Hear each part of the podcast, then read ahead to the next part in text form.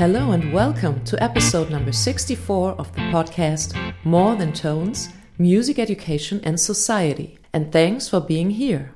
This episode is part of the series Teacher Heroes, which is produced by Bachelor of Arts students at the University of Music Lübeck. It is the only English episode of the series because Franziska Gottwald and Finja Laurisch decided to interview Finja's teacher, Dr. Julie Silvera, a jazz singer, voice teacher, and choir director born in Jamaica. I hope you enjoy listening to their conversation as much as I did.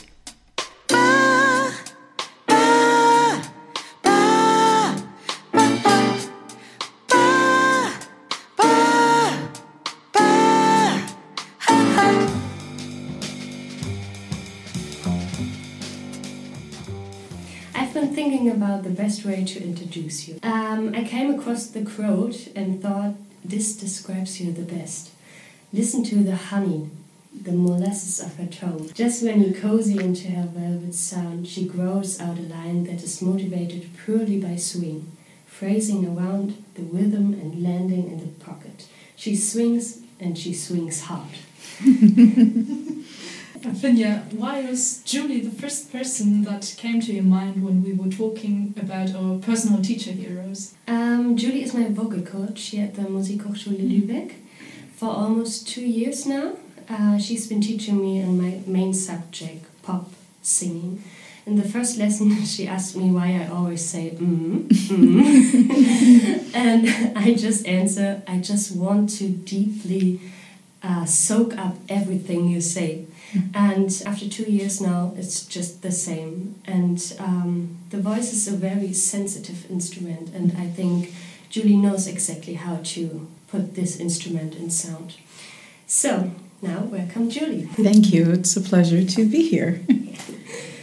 um, yes, we just want to know how you're coming to music. So the first question we have is. Um, how did you find your way to music and how old Oh my goodness. Um, I actually was born in Jamaica, and in many traditions, we, we go to church, and in church, we sing. And it was a big thing to sing and to sing in harmony with your friends. We used to make it a game. But my family, when we moved to the United States, I stopped singing actually, and I started playing the piano, and I found a great joy in playing the piano. And it wasn't until I went to university and I had to join a large ensemble, and I thought, well, let me try choir. And I didn't even know I had a voice until I auditioned and got into the big uh, concert choir. And so that's that's how I came to singing. I had no clue. I was always a pianist. I love to play piano still, but singing became my center and my joy. So you were a child when you moving from Jamaica to the US? Yes, yes, I was nine or ten. So with nine you started to sing in the choir? No. Later? 20, ah, 26. okay. Yeah. But you already played the piano. But I was playing the piano from the time I was very young, 13 maybe. 12, which is still too late. In classical piano, you should start at five, but I still was very, very good at it. And um, yeah, I started everything late, but still it works. Yes. It does. Did you have singing lessons or something like that, or a teacher? When I started, when I joined the, the choir at university, the teacher that was the dirigent of the corps she was also the head of voice, the, the, the head docentin, and she said, You need to take voice lessons. And so immediately she put me in voice lessons. And immediately I started, for the first time in my life, it felt like my voice was a, a wild thing that needed somehow to be tamed and to be made into something beautiful. But it was a joy. And but I was studying classical voice at the time, but I loved it. I really did. And I got to sing in a few in the chorus in a few operas and musical theater things. So when you start with classical singing, where was the switch to you're now singing most of all jazz? Yes. Oh, this is going to be funny. So it was actually a gentleman on the phone, and I answered the phone, and he said, We were talking for a while. I was working, and he said, um, Have you ever thought about singing jazz? Your speaking voice really sounds like you should be singing jazz. And I said, No. You know, I knew of jazz, I knew of Ella Fitzgerald, but that was it. And he said, You should do it. And I said, No. And he said, Yes. And he said, Who is the, the jazz person at, at the school? And I said, Dr. Charles Argersinger. And he said, Well, you should go and talk to him. And I said, No. We're all very afraid of him. And uh, he said, Well, if you don't, I'm going to call back tomorrow and make sure that you do. And I didn't. And he called the next day and he goes, Did you talk to him yet? And I said, No. He goes, I'll talk to you tomorrow. And he hung up. and I finally got the courage and I went and spoke with Dr. Argersinger. And he looked up at me over his glasses, you know, his, and he said, Well, he handed me a, a, an Ella Fitzgerald uh, record. You children don't know that, vinyl and he said, um, "Learn, learn some songs and come back." And I learned some songs, and I came back, and that was it. That was when the switch happened. It was very upsetting for my classical teachers because, you know, they thought that I could make a career in opera, but I, I loved opera and I would have loved it, but jazz called to me mm-hmm. immediately. I, I loved the spontaneous, the spontan nature of of this music that you can create in the moment. It's very, very overwhelmingly satisfying for me. Yeah. How did those lessons you got look like? Oh, I have to tell you, for, I think that they were very typical of classical um, lessons. You know, when you, I switched from um, my Hauptfach being piano because it was impossible to do both, to being classical um, classical voice, and of course you do the typical things where you have to learn the language, the the romantic languages. So a set three songs in French, three songs in German, three songs in Italian, three songs in English, an aria, and then maybe one other piece. So it was a very heavy uh, and of course, I had to learn this all at once. Uh, learning to speak these new languages, we I took all of the courses the, that you learn to speak or to understand how to speak French and German and actually German was my favorite language to sing in because I loved all the rules. There were so many rules, and I loved the rules. And uh, but it was just that, and it was very frustrating because I was learning about my voice. I had never thought about these things. I was learning how to breathe, and I felt like I was so late. I was already in my late 20s, and all of the other students were 18 and 19 and 17, and I was like the old lady learning for the first time. But this is how we learn to conquer our fears is we do the thing that we want to do but that we are afraid to do. And i hopefully show that it, with my students in, in their lessons that you know it's challenge yourself make this moment yours. Mm-hmm. don't be conquered by this one thing. If this one thing troubles you or challenges you then just do that one thing until you feel good with it before you move on. And never let it get here. Mm-hmm. know that and I'm pointing to my head, I should say, podcast. But never let it never let it stop you. Nothing can stop you. The limitation is really in your mind. Mm-hmm. It really is. So um, you you always said that you have to you wanted to be a classical singer mm-hmm. and have a classical voice career. Yes, yes. Um, but now you're just singing jazz. And how do you imagine your future? This is very, very interesting. With the my my little brother, actually, my baby brother is a, is a great classical singer, and so it stayed in the family. But it wasn't. I, I didn't think of it so consciously. My feeling was I go where the music is taking me. And so classical and jazz and gospel and whatever to me is all music. It's all a part of who I am.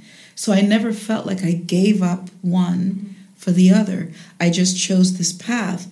And what was really beautiful about jazz is that it opened so many doors for me because I became so good at it. I started to win competitions.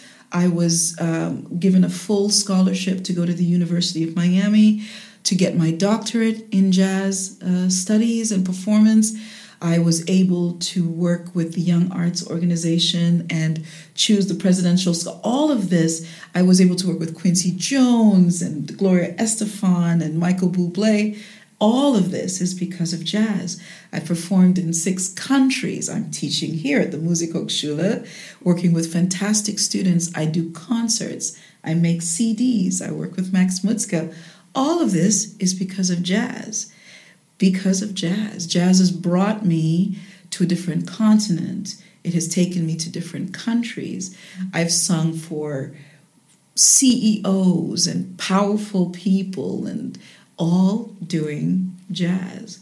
So everything that I do really musically at this point I owe to to jazz. And what's really great is to know that when I consider myself a musician, I never consider myself a jazz musician at times. I consider myself a musician. I write and I think in all styles. And because I have such a deep rooted history in classical music, in gospel, I can borrow from all of these things when I create. You know, now I work with students and I teach them everything. What I learned as a classical person, what I learned is musical theater, what I learned in gospel, what I learned in jazz. And I can give that as a gift to my students. Yeah. So, yeah, there's no limits. There's no limits. It's just great. You already talked about your CD. We want to talk about it too. Okay, sure. um, have you always dreamed of releasing a CD? Yes. You know, um, this is my fourth CD but it's the third one that I've released. So when I was getting ready to leave Washington State University, where where I started, I made a CD there called Sojourner. And sojourner is a word that means traveler. But sojourner was also a powerful name because it was the name of um, the woman that led the Underground Railroad that helped free the slaves. And it was also the name of one of my dearest friends who died while I was at school. So she was named for Sojourner Truth, which is the woman that helped free the slaves or helped them escape north. And we used to call her Soji. And so she died um, two years before I graduated. She was a great uh, clar- clarinet player. And so I named the record after her. And then the second one I made, I made right before I came to Germany and I really wanted it because I wanted to show who I was at that time. And I studied with a great jazz singer, Dr. Kevin Mahogany, who himself has now passed away. And he said, You need to make these because you need to see how you've grown and how you've changed. And so when I came to Germany, I knew I wanted to make one here. Uh, when I moved here in 2017, it's been my dream ever since. And I worked with many great jazz musicians in Hamburg, and I found this band and built this this group, and we did a lot of concerts together, and we got really tight. And it's so great because I've always had the privilege of working with great instrumentalists. But with Misha Schumann on piano, Oliver Carstens on bass, Moritz Ham on drums, and we did a concert, and they know how I think, and I know how they think, and we feel each other and so by the time we, we went into the studio and to make the record, it was so easy. We could do anything we wanted, we could explore any way we wanted because we felt so good about the music and about each other. So, yeah. And it's called About Time. Please listen to it. Yeah. oh, you did? Oh, thank you.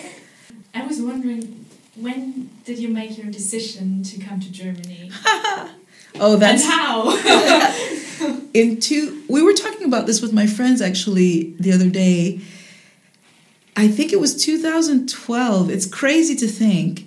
I came here, I was invited to do a gospel workshop with the Blankenese Gospel Corps in Hamburg and Hamburg. and um, that's how I came here. It was October, I think, of 2012. It's crazy to think it was so long ago. And it was so much fun. And they invited me to come back the very next year. So I was back in 2013. So that's how I found Germany because there if I were to think of a country in Europe to live in, it would not have been this one. if only for the language. It was just because I'm like, I don't speak any German at all. And I would be terrified. But it I felt like Germany chose me. And that very first day that I landed, it was gray and ugly and cold. October 22nd, I think. and I was in love. I was smitten immediately immediately. And that feeling has not changed.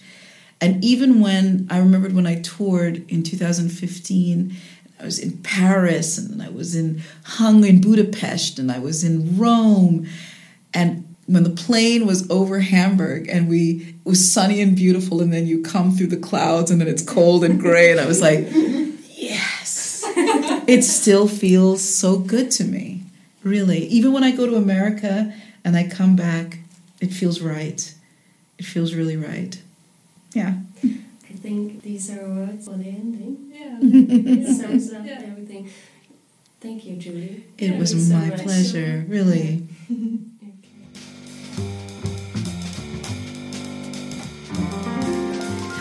Freeze a bird, drunk on some wine, all dressed in red, just feeling fine. Never again be locked away. free as a bird, that's how you stay.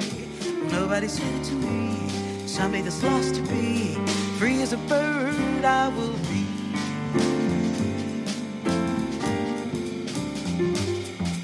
Stretching my wings, trying to fly. Push from the edge, screaming too high. Mama would say, You're just like me, stubborn and strong. That's how you be. Well, Mama would pray and would plead. Pray that her babies would be deep and as rich as the sea.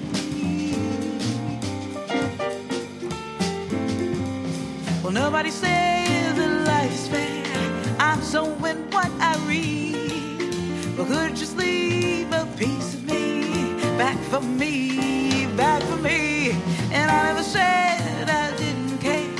I'm so in what I read. But could you just leave a piece of me back for me, back for me? For This was episode number 64 of the podcast More Than Tones Music Education and Society. I want to thank Franziska Gottwald, Finja Laurisch, and her teacher hero, Julie Silvera, for their warm hearted conversation. Listening to you feels really good in a grey and wet northern German winter. The next episode of the series Teacher Heroes will be in German again. If you're interested in the other English episodes of the podcast Mehr als Töne, just scroll down in your podcast app. The titles and show notes of the episodes will give away if they are in German or English. So stay tuned and in the meantime enjoy making and listening to music and teaching.